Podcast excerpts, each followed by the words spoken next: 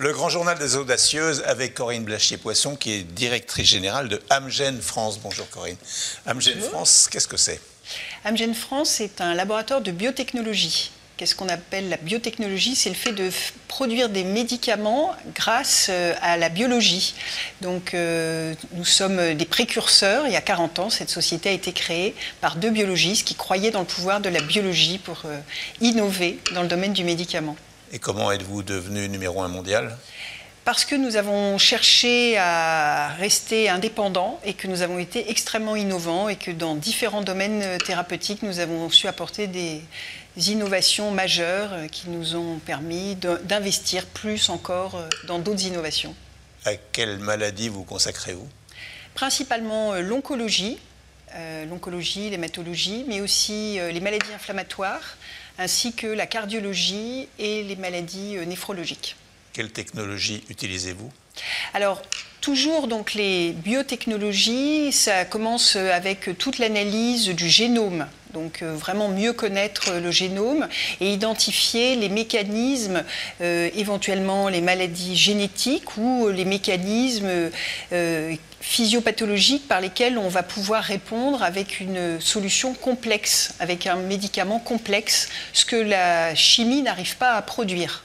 Et donc nous sommes notamment très réputés pour les anticorps monoclonaux.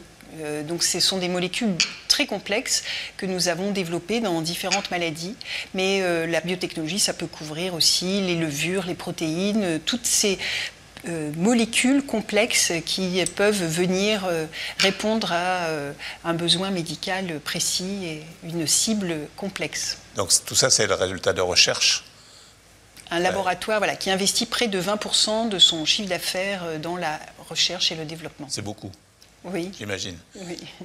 cette société numéro un mondiale, quels sont les, les, vos clients? Ce sont des, évidemment des, gens qui souffrent de, pathologies euh. Alors les patients, euh, donc euh, les patients qui ont des maladies, donc je vous citais, dans ces domaines thérapeutiques, dans le monde entier, et bien sûr nous nous adressons à, non seulement nous nous intéressons à la mise au point des molécules, mais nous nous intéressons aussi au développement de solutions qui vont au-delà de la molécule qui permettent de bien prendre en charge le patient. Être sûr qu'on va chercher le bon patient, qu'on va lui donner le bon traitement. Si le traitement ne lui convient pas, le changer. Donc en fait, c'est de développer aussi des solutions thérapeutiques avec les professionnels de santé et les associations de patients qui permettent d'optimiser ce parcours patient. Et ça, c'est vraiment le travail que font mes équipes sur le terrain euh, avec euh, vraiment les professionnels de la maladie. ces solutions se présentent comment?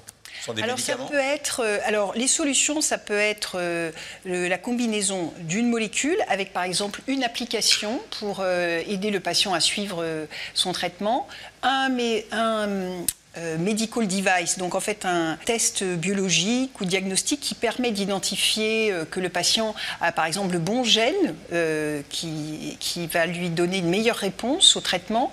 Ça peut être aussi la mise en place d'un programme de, de, diagnostic, donc toute une procédure. Donc c'est un ensemble de technologies. Ça peut être aussi des objets connectés. Ça aussi, des fois, vous voyez des objets connectés qui peuvent être associés à tout un parcours. Quelle est la place des femmes dans l'industrie pharmaceutique? Alors, elle est très très grande euh, en numériquement. Vous en êtes la preuve, mais parce qu'il y a près de. Est-ce que vous êtes une exception? Alors, près de 70% presque dans la pharma hein, en France. En revanche, euh, comme dans beaucoup de secteurs, plus on monte euh, dans les hiérarchies, euh, moins il y a de femmes. C'est toujours le plafond de verre dont on parle. Et ça m'a frappé quand j'ai été nommée à ce poste il y a près de 4 ans.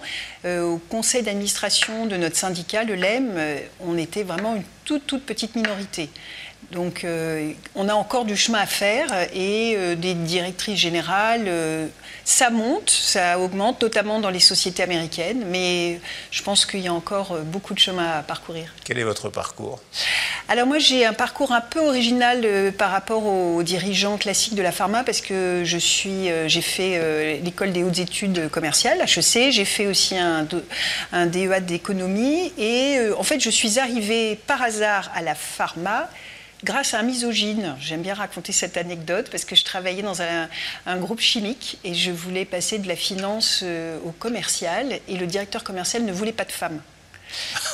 je ne connais pas ce monsieur, mais je le remercie parce que grâce à lui, je suis partie euh, dans une filiale euh, de ce groupe, une filiale pharmacie où j'ai pu en fait découvrir un monde qui m'était complètement inconnu et qui m'a permis ensuite eh ben, de faire euh, toutes sortes de, de job passionnant. Et depuis euh, ce temps, euh, je suis restée dans ce secteur que j'adore. Mais voilà, c'est grâce à cette personne. Donc vous êtes une exception dans tous les sens du terme. C'est-à-dire que bon, il y a très peu de femmes, vous dites, qui accèdent à des postes à, haute responsabilité encore aujourd'hui dans l'industrie pharmaceutique. Et vous n'y êtes pas arrivé par au départ par un souhait de l'industrie pharmaceutique. Voilà, euh, exactement. Un, heureux concours de circonstances suite à une, maladresse de quelqu'un.